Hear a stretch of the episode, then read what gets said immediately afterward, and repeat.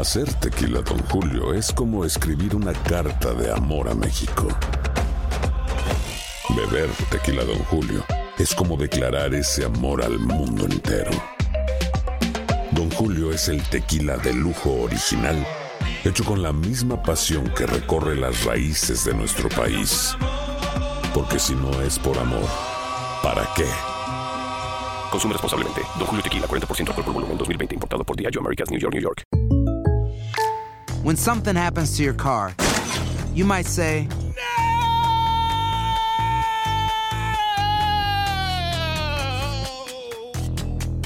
My car. but what you really need to say is something that can actually help. Like a good neighbor, State Farm is there. And just like that, State Farm is there to help you file your claim right on the State Farm mobile app. So just remember, like a good neighbor, State Farm is there. State Farm, Bloomington, Illinois. Boost Mobile tiene una gran oferta para que aproveches tu reembolso de impuestos al máximo y te mantengas conectado. Al cambiarte a Boost, recibe un 50% de descuento en tu primer mes de datos ilimitados. O, con un plan ilimitado de 40 dólares, llévate un Samsung Galaxy A15 5G por $39.99. Obtén los mejores teléfonos en las redes 5G más grandes del país. Con Boost Mobile, cambiarse es fácil. Solo visita boostmobile.com. Boost Mobile, sin miedo al éxito. Para clientes nuevos y solamente en línea, requiere AroPay. 50% de descuento en el primer mes requiere un plan de 25 dólares al mes. Aplican otras restricciones. Visita para detalles. ¿Qué tal mi gente? Te saluda Emanuel González de Mark Wahlberg Auto Group. Somos la agencia más grande de Chevrolet y GMC de todo Columbus, donde encuentras los carros y camionetas nuevos, cero millas al mejor precio. También contamos con más de 800 carros usados de todas las marcas en inventario. Te podemos aprobar con número ITIN y aceptamos identificación o pasaporte de tu país. En Mark Wahlberg te esperamos con los brazos abiertos. Visítanos hoy mismo, 3900 West Broad Street, al oeste de la ciudad, a un lado del casino. Te atendemos completamente en español. Márcanos ya,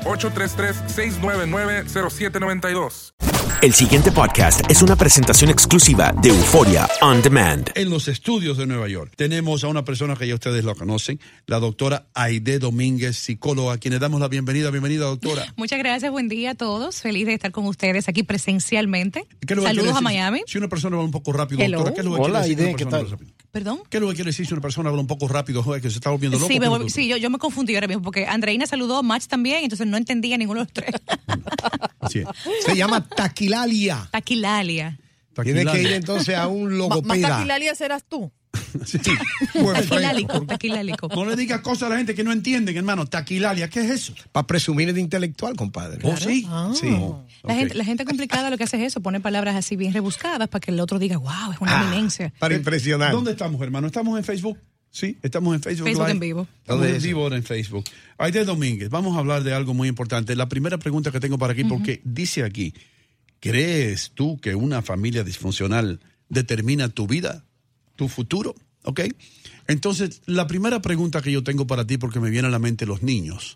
Los niños son resistentes a muchas cosas. A muchas. Se han dado casos de niños que salen de barrios súper malos donde han visto eh, eh, crímenes, robos, se han criado así. Sin embargo, han sido capaces de superar todo eso. ¿Qué es lo que hace que un niño en una familia eh, disfuncional pueda rebasar todo eso? Muy buena pregunta. La primera es indicarle a la gente que disfuncional implica que no funciona. O sea, la familia tiene unos roles eh, que no se les pueden delegar a más nadie y cuando no los cumple, entonces no funciona. Por eso el nombre disfuncional. Los niños, como dices, Ino, son sumamente resilientes. Se sobreponen eh, con una, de una forma impresionante ante las crisis. Ahora, con la contención y con los cuidados eh, paliativos del lugar. ¿Qué pasa con los niños que se levantan pronto? Bueno, obviamente hay una genética importante y hay un ambiente que les estimula y que les favorece. Y también hay una, un empoderamiento personal a luchar, a levantarse. Por ejemplo, como dice que conoces personas que se han levantado a, pesar de una niñez muy traumática, yo también conozco muchos casos así. Y es bellísimo cómo tú ver la capacidad del ser humano de, de desdoblarse de sus desgracias y ser alguien exitoso y funcional. Es magnífico. Ahora, doctora, ¿a qué se le llama una familia disfuncional? Es la familia que carece de los elementos básicos para darle a un individuo la funcionalidad y la salud mental que necesita. Como por ejemplo, doctora. Afecto, Es vital tener afecto, cariño, seguridad. Yo pertenezco a, yo soy parte de ustedes, yo aquí importo en este grupo de personas. Comunicación es vital, porque la comunicación es la antesala a la socialización. Somos seres sociales, entonces cuando el niño tiene un estímulo en casa de que háblame, yo te hablo, interactuemos y luego socializamos con los vecinos, con los primitos, con los de afuera, el niño está ya siendo suplido en necesidades básicas. Y por supuesto una familia que da lo elemental a nivel material, alimentación, vestido, educación, salud, todo eso es básico. cuando algo de esto está fallando, ¿cómo arreglarlo? Bueno, obviamente eh, a quien le compete arreglarlo es a los padres. Un niño no tiene ninguna injerencia en, en la mejora de su vida. Eh, todo lo que implica gerencia y autoridad es de los padres. Los padres son los que deciden cómo van a brindar, cómo van a cuidar a este niño, cómo van a darle lo que necesita, eh, cómo van a arreglar, a maniobrar para que las necesidades sean cubiertas. yo estoy gozando con Hino aquí. Ustedes no saben, los de Miami no saben lo que yo estoy aquí con- Ay, mucho autocontrolándome. cuidado, porque cuando gozan con Hino, la cosa se pone complicada. Y no hace el intérprete Y, para y lo, y lo hace, y, lo, y, lo, y lo hace discretamente para que no digan a la Sí. fila, O sea, fórmate, compadre. Mis neuronas tienen una lucha entre lo que tengo que decir con, con coherencia y él con sus ademanes.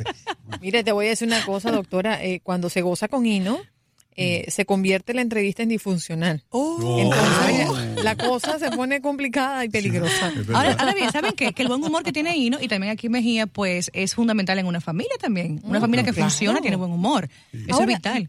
Doctora, yendo a lo serio ahora sí, ¿verdad? Eh, cuando usted habla de que la familia disfuncional es aquella que no funciona. Claro. Pero, ¿cuándo nos damos cuenta de que no funciona? ¿Qué, qué, qué ¿Y pasa? ¿Cuál es, como hablábamos con el doctor hace rato, doctor Rivera, ¿cuáles son los síntomas? ¿Qué es, ¿Cuándo es que realmente no funciona? sus miembros comienzan a tener como un desbalance importante, una, una incoherencia, una inconsistencia, eh, comienzan a ser inadecuados socialmente, comienzan a tener problemas de actitudes, de conducta, eh, problemas también con la práctica de valores. Tú observas miembros que están agresivos o que están muy sumisos, muy recogidos. Mm. También observas que hay muchos roces entre ellos mismos, eh, ma- malas palabras, Conflictos, irrespeto. falta de respeto, ya. Sí, eh, baja comunicación o ninguna comunicación. Y también observas que se están como enfermando física y mentalmente, porque Mm. las defensas bajan ante una familia que no está funcionando. Obviamente la familia que no funciona socialmente también es un problema. Son conflictivos en la calle, poca paciencia, no muestran una ciudadanía y una urbanidad elemental, porque en casa no tenemos lo elemental, pues entonces en la calle menos. Oh, wow. Ahora, Eso es así. Un niño que crece en una familia disfuncional puede repetir ese modelo más adelante.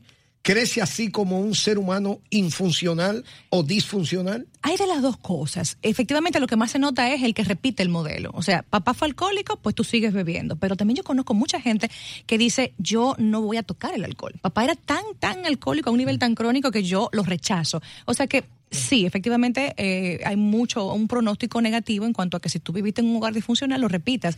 Pero también puedes empoderarte y decidir hacer todo lo contrario.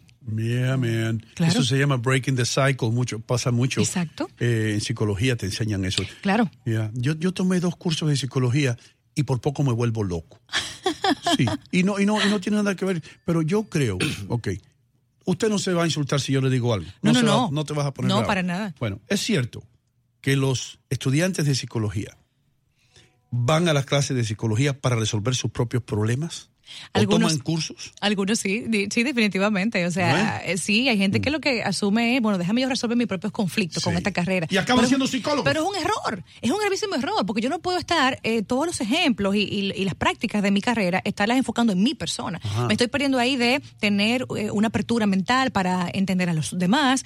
Eh, estoy enfocando todo en mí y eso no es justo. Y además, otra cosa ahí, no me llama mucho la atención que me diga, tome cursos de psicología. La psicología es una ciencia, entonces Oh, no es un curso, no es Entonces, ¿cómo se, le, ¿cómo se le llama a las clases que el psycho? Eh, bueno, Psych 101. bueno, bueno, eh, habría que evaluar porque Sí. es que es una carrera profesionalmente hablando. Pero si él va a un seminario, digamos. un seminario de- es otra cosa o un taller de psicología tal. Es como un curso, un seminario. Psicología tal o No, psicología no, yo no, positiva. no, yo tomé semestres de psicología, dos semestres de psicología. sí? Eh, Ah, sí, bueno, requerido, sí, señor. Eh, Human Behavior, que el libro era así, de este tamaño. Así. Ya, ya, ya. Y tenía una monja yo maestra que me decía, tomorrow is the quiz. Y yo, ay, Dios mío. Doctora, Ya. eh, ha- hay un psiquiatra, el doctor Eric Berne, Sí. que, que- que escribió, escribió el libro. ¿Qué dice usted después de decir hola? Él habla de que todos los niños, cuando crecen, la familia le da, le hace como un guion, como un actor. y el niño se empeña en cumplir ese guion que le ha establecido la familia. Sí. ¿Cómo rompe un niño ese guion, ese libreto que aprende en el núcleo de la, de la familia? Lo rompe cuando tiene conciencia ya, cuando tiene un, una- un razonamiento lógico y, y obviamente cuando es adulto. Porque mientras. ¿Adúltero? Adulto. No, adulto. Mientras uno es niño, ¿qué pasa? Uno no tiene injerencia en las cosas que va a hacer o no hacer. Uno simplemente responde a los estímulos que el medio nos da, que la familia nos brinda. Entonces el niño cuando ya está entendiendo el mundo que le rodea, capta mejor los detalles, va entendiendo quién es y para dónde va, entonces va enfocándose en cambiar el patrón o continuarlo. Pero efectivamente esto no, Mm. cuando niño no se puede hacer, es muy difícil. Hay niños que sí asumen una postura, pero no de cambio como tal, sino una actitud, un perfil. Pero cambiar algo disfuncional de mi familia, el niño no puede hacerlo. Ya. No tiene, no tiene la autoridad, no tiene los recursos, ni materiales, ni sociales, para poder decir, papi, deja de pelear, vamos a hacer tal cosa. No sabe qué proponer, simplemente es afectado. Yo, yo tengo una inquietud, fíjate. Tienes muchas inquietudes. U- Uno tiene el núcleo de socialización primaria, que es su casa. Por supuesto. Pero hay luego el núcleo de socialización secundaria, que puede ser el hogar, La escuela. la escuela, Trabajo. eh, ¿Vecindario? perdón, el- sí, el- la escuela, un club, un Sí. vecindario. ¿Qué influye más en un niño hoy día? La hoy ba- día, La barra. ¿la escuela o el hogar? La barra. Sí, la barra. Doctora. la dado los cambios eh, psicosociales que estamos viviendo en la familia, que los padres están tanto tiempo fuera, lamentablemente quien más influye en los niños ahora es lo externo. O sea, es impresionante El- el, el nivel. entorno. El entorno. eh, el- es impresionante el nivel de influencia de las la música, las películas, eh, las modas, los deportistas en la vida de los niños. Y los, y los padres. Sí, Los programas también, radiales muy importantes claro. de nosotros, principalmente, que ayuda a la salud mental. entonces los padres de ser antes los héroes y, y fi- y figuras principales han pasado a un papel secundario y ya los niños no admiran a papá y a mamá como admirábamos antes y ya no los ven como esa gerencia para mi vida. Entonces cada vez vemos niños más chiquitos independizándose emocionalmente de sus familias, lo cual es muy lamentable y da como resultado lo que estamos viendo hoy en día, mucha disfunción. En inglés dicen que hay tres etapas en la vida de un hombre. La primera etapa es, ah, mi papá puede ganarle a tu papá. Sí. La segunda etapa es, papá, tú eres un estúpido. La última etapa es, mi papá decía. Pasan todos los niños por estas etapas. El- el- el- yo lo veo con mi hijo. Mi hijo se cree que yo soy un dinosaurio y se lo ha creído así. Por grande. De- no, por grande no, hermano. Por no, porque yo, porque yo no hago depósitos eh, eh, a través del teléfono, porque yo no uso Google para, para eh, en- en chequear cualquier cosa.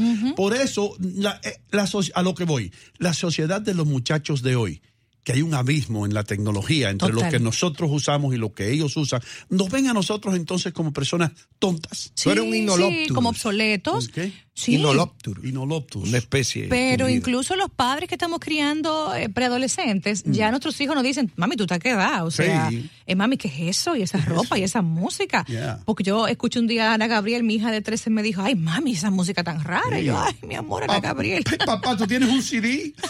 así, así mismo. Sí. Entonces son asuntos de la tecnología, la era moderna, que les ha dado demasiado estímulo muy rápido a nuestros hijos. Sí. Entonces, eh, es muy distinto lo que están viviendo ellos a lo que vivimos nosotros a la misma edad. Buen diagnóstico, ¿ok?